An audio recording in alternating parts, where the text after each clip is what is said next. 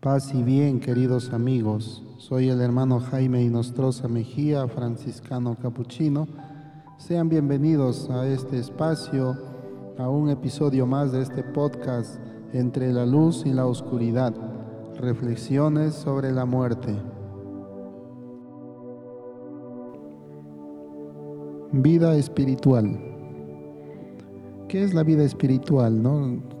Si la muerte espiritual es la separación de Dios, en el sentido de que no tenemos ya una relación correcta con Dios, entonces la vida espiritual es cuando nosotros los cristianos o cuando una persona puede disfrutar de una buena relación y de una comunión plena, ¿no? o completa con su creador, con su Señor.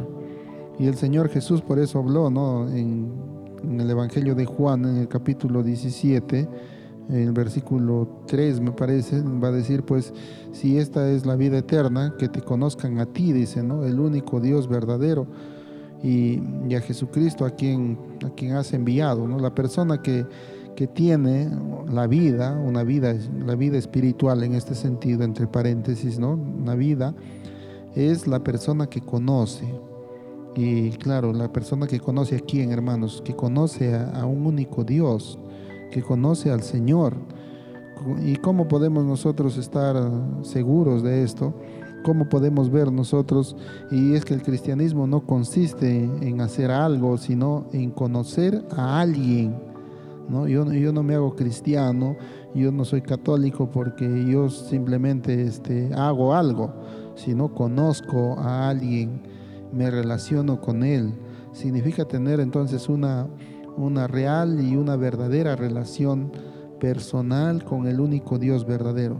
Conocerle es gozarse en Él, ¿no? es tener una comunión con Él, es agradarle, es hablarle, es amarle, ¿no? amarle eh, con todo nuestro ser, con toda nuestra, nuestra vida, ofrecerle también lo que somos.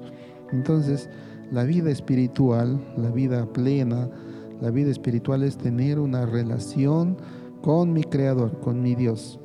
Dios y yo, ¿no? Tener los sentimientos de Jesús, tener la mirada de Jesús, actuar como Jesús y conocer pues el amor, ¿no? El amor pleno que lo envuelve y lo lleva a actuar con los demás.